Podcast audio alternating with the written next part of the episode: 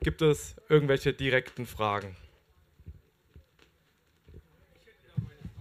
Ja, bitteschön. Habe ich immer ein Problem? Danke.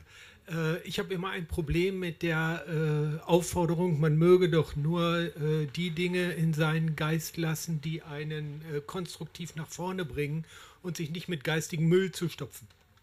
Mhm. Das Problem, das ich dabei sehe, ist, äh, wie schaffe ich es, dass ich nicht im Übereifer damit mich selber in eine Filterblase und in eine Echokammer begebe, indem ich nur die Dinge an mich ranlasse, die ich glaube, dass sie mir gut tun. Tun sie mir dann nicht im Endeffekt dadurch genau schlecht, weil ich das Spektrum einenge. Also in dem Sinne ist es nicht möglich, nicht in einer Filterblase zu leben, die man sich selbst kreiert. Auch wenn ich alle negativen Nachrichten an mich ranlasse, dann ist das praktisch auch eine Blase. Also ich, die, die Situation oder, oder der, der, der Grund, warum ich das empfehle und auch selber versuche zu praktizieren, ist, dass ich eben mir eine Blase erschaffen möchte, die mir möglichst viel Kraft gibt und mir keine Kraft raubt. Und es gibt so viele Probleme auf der Welt, dass ich davon wirklich schon genug weiß. Und diejenigen, die ich angehen will, die kenne ich schon. Und deswegen konzentriere ich mich auf die Probleme, die ich kenne, habe die auch in meinem Geist und verschließe mich auch nicht vor weiteren Problemen, die vielleicht auftauchen und mich auch betreffen. Aber wenn ich keine Möglichkeit habe, daran direkt etwas zu ändern und es mich stattdessen herunterzieht und meine Kraft raubt, dann kann ich ja nicht mal mehr an den Problemen arbeiten, die, die sind vielleicht wenigere, aber an denen kann ich dann äh, nicht, auch gar nicht mehr arbeiten. Und dann bin ich sozusagen nur noch destruktiv und, oder nicht destruktiv unterwegs, aber kann nicht mehr konstruktiv beitragen. Also, um nochmal zum Punkt zu kommen, die, die Filter, es geht darum, eine Filterblase zu wählen, die möglichst förderlich für die eigene Aktivität und fürs eigene, ja, für die eigene Schaffenskraft ist. Ja.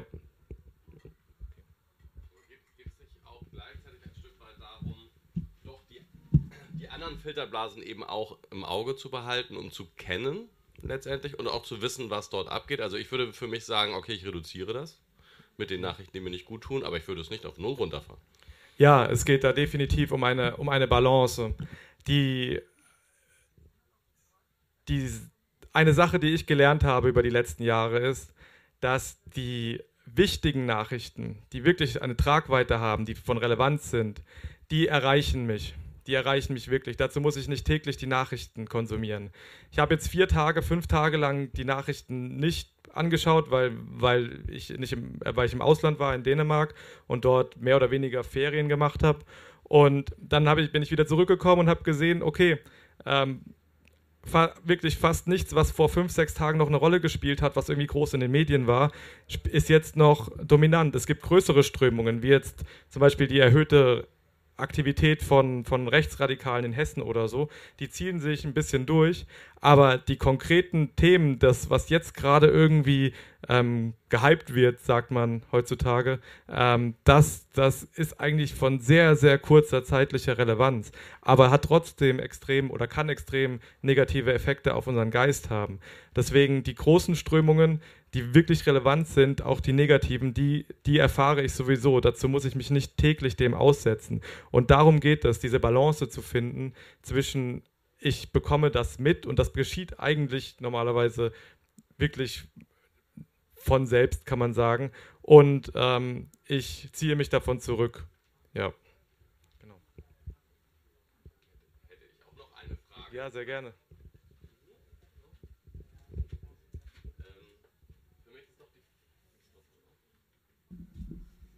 Für mich äh, steht auch noch ein bisschen die Frage im Raum. Ähm, ich habe, äh, äh ich formuliere es mal so rum. Was würdest du zu meiner Aussage sagen?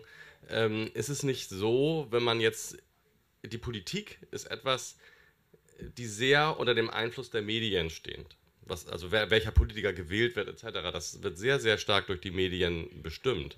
Und diese Medien gehören Leuten, die halt gerade Interessen haben, sage ich mal ganz blöde, äh, nicht unbedingt den Willen der kleinen Leute umzusetzen. Das heißt, ähm, wenn ich jetzt äh, mich in einer Partei engagi äh, engagiere oder äh, für diese Partei stimme oder mich sozusagen auf diesen Frame, auf, diesen, auf diese Wahlgeschichten in der Form einlasse. Ich bin ja für Demokratie, ne? das ist nicht mein, überhaupt gar nicht mein Problem. Aber ich habe den Eindruck, ich verschwende damit ein Stück weit meine Energie oder ich, ich kann vielleicht sogar mehr damit ausdrücken, wenn ich nicht wählen gehe, weil ich damit ein äh, nicht also ich respektiere dieses System sozusagen so, wie es funktioniert quasi dadurch. Also das kann ich äh, nicht mehr, das kann ich ein Stück weit zeigen. Und ich habe ein bisschen das Gefühl, wenn ich mich sozusagen für politische Parteien interessiere, engagiere, diese wähle und so weiter, dass ich quasi möglicherweise gerade in die Falle tappe, ähm, ähm, meine Stimme so in Anführungsstrichen zu verschwenden, weil die Medien halt in der Lage sind, dafür zu sorgen, dass die Parteien, für die ich mich engagiere, klein gehalten werden. Ähm, also erstmal, ich kann deine Ansicht sehr gut nachvollziehen. Die habe ich selber wirklich viele Jahre auch geteilt. Also überzeugter Nichtwähler sozusagen. Und das Problem damit ist, dass diese, diesen Ausdruck von Protest und dieses Zurückziehen und Nichtsmachen ist, glaube ich, das, was den Eliten, den Herrschenden am allerangenehmsten ist. Weil klar, du drückst oder man drückt damit seinen, seinen Unmut ein bisschen aus, aber man macht das auch sehr, sehr einfach, weil es ist irgend, also niemand die Bundesregierung wird nicht hergehen und sagen bei 5% Wahlbeteiligung, okay, wow, wir schmeißen alles hin, ihr wollt uns nicht, wir gehen nach Hause und schaut, wie er das selber macht. Wir haben juristische Strukturen, wir haben wirklich einen Staatsapparat und der ist in der Kontrolle der Regierung. Und der wird in der Kontrolle der Regierung bleiben, ganz unabhängig von der Wahlbeteiligung. Und deswegen denke ich, wir haben dieses demokratische Instrument. Unsere ähm, Vorfahren, unsere Brüder und Schwestern von vor gar nicht so langer Zeit, die haben diese Möglichkeiten nicht gehabt. Wir haben die Möglichkeit für friedlichen Machtwechsel und diese Option sollten wir meiner Meinung nach auch würdigen, bei, aller, bei allen Schwierigkeiten und bei aller Langwierigkeit, die da hinten dran ist. Genau.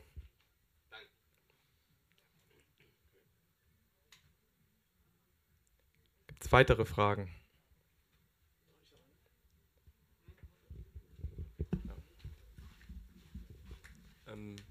Genau, habt ihr euch Ziele gesetzt von eurer parlamentarischen Arbeit her? Wann wollt ihr in welchem Landtag sein, Bundestag? Wie groß seid ihr und was ist der Plan?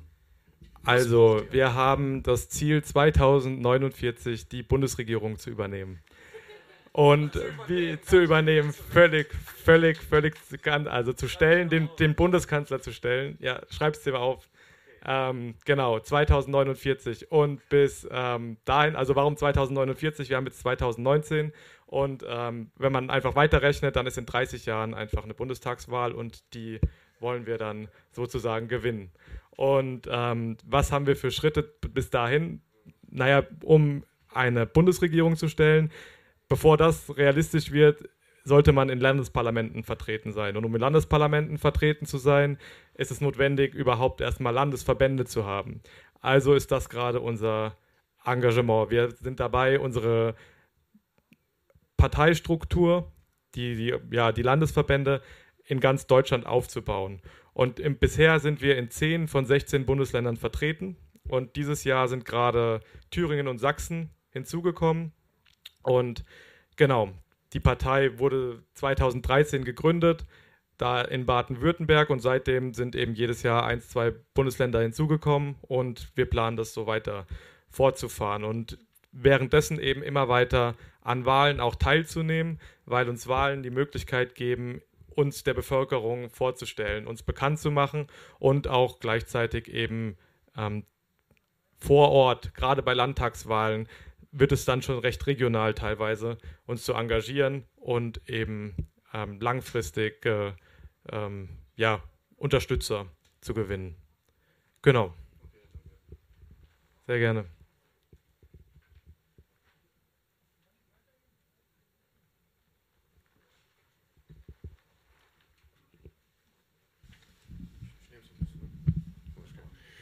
Ja, äh, also die Frage war ja auch nach dem Konzept. Ne? Was, äh, wie sieht jetzt die Antwort aus? Was würdet ihr anders machen und, oder wie würde euer Wahlprogramm aussehen, sagen wir mal so?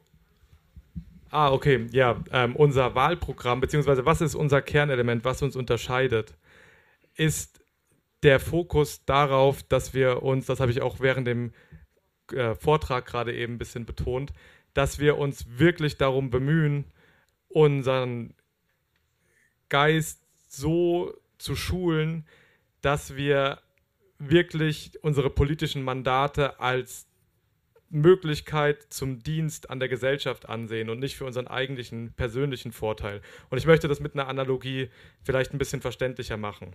Für jeden Beruf, vom Schreiner über den Elektriker zur Krankenschwester, Ingenieur und so weiter, gibt es gerechtfertigterweise eine Voraussetzung, eine Voraussetzung, ein staatlich geprüftes, einen staatlich geprüften Abschluss vorzuweisen, dass man qualifiziert ist, in diesem Beruf zu arbeiten, weil man sonst eine Menge Schaden anrichten kann.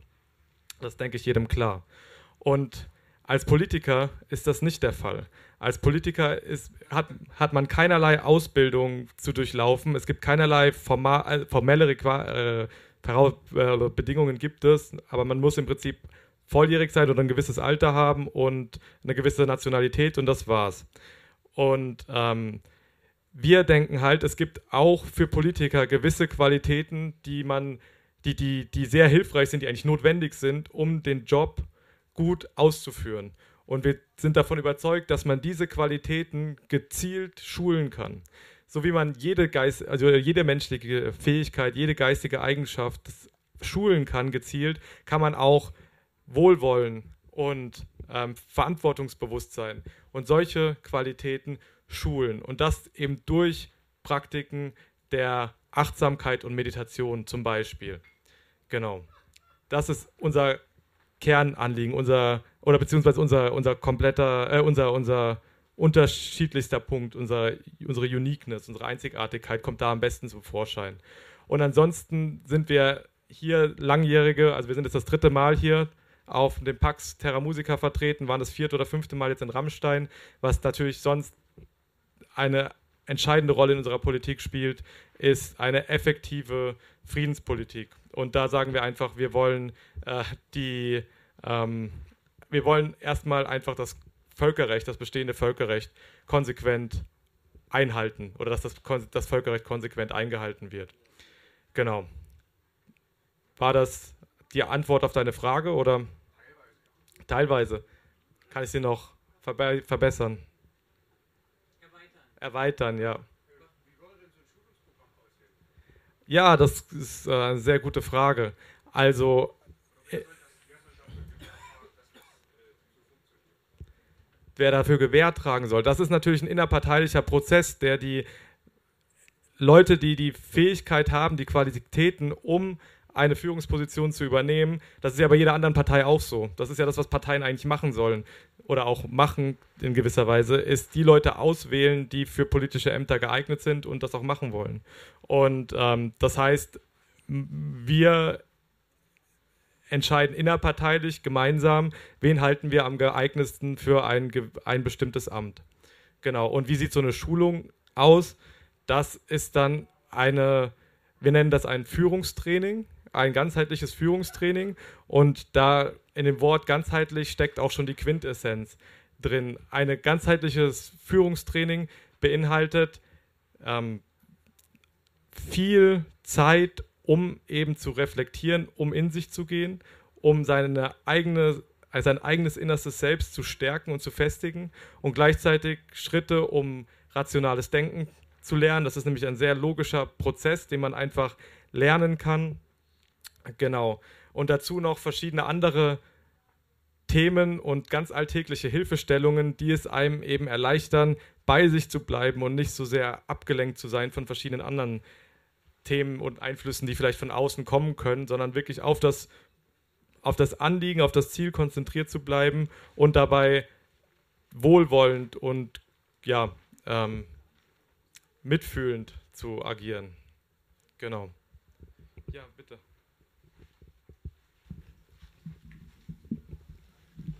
Also sind im Prinzip für die Partei Leute geeignet, die äh, Vipassana machen oder so. Weil das sind ja solche zum genau Beispiel. die Anforderungen, die du gerade sagst. Ne? Die zum, ganzen Lehrer dort. Also die, zum ja. Beispiel, genau, aber nicht nur Vipassana. Also jeder, der. Also erstmal sind wir eine Partei, die offen ist für jeden, der eine, der, der ja, moralisch, der eine Politik sehen möchte, die auf Moral und Ethik gründet. Und wir sehen halt spirituelle Praktiken, Leute, die regelmäßige spirituelle Praktiken praktizieren. Das ist ein gutes Anzeichen, dass das eine gewisse Festigkeit in deren Geist hat. Und das ist ein Vipassana, Buddhisten generell, aber auch alle anderen Schulen der Spiritualität, die man sich vorstellen kann, natürlich ideale Kandidaten dafür. Genau.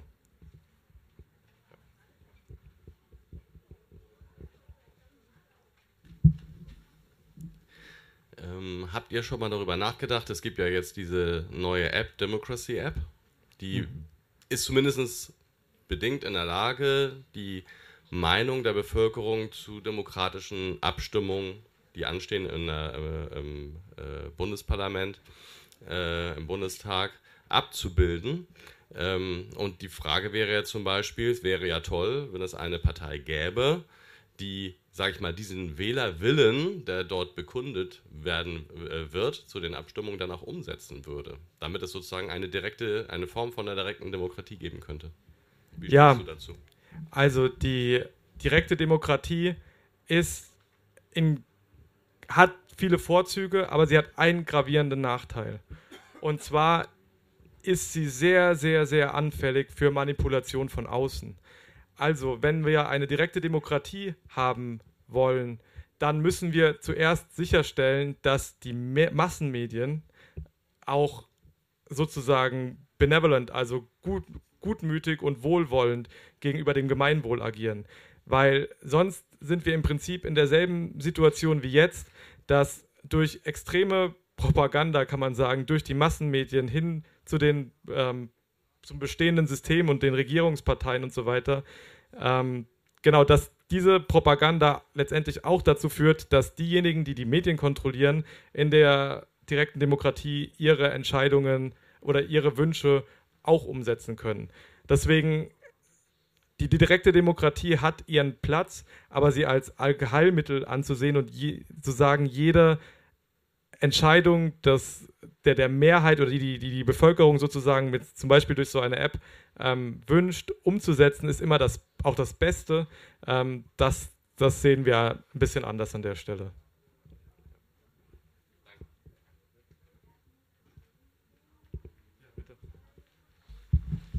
Ähm, aber dann sollte man vielleicht den ersten Schritt vom zweiten machen und die Medien demokratisieren. Vielleicht so eine Single-Issue-Politik.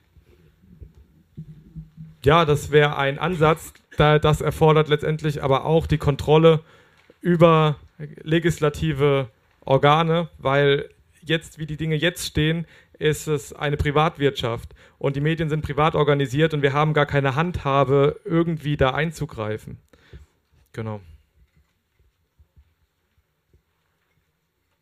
Aber was wir machen können, ist unsere eigenen Medien produzieren und andere Medien, alternative Medien zu konsumieren. Und das ist zum Glück auch auf dem Vormarsch und auch wir von Menschliche Welt sind dort Teil von und versuchen täglich alternative Nachrichten zu produzieren und ähm, so den kollektiven Geist in eine andere Richtung zu lenken.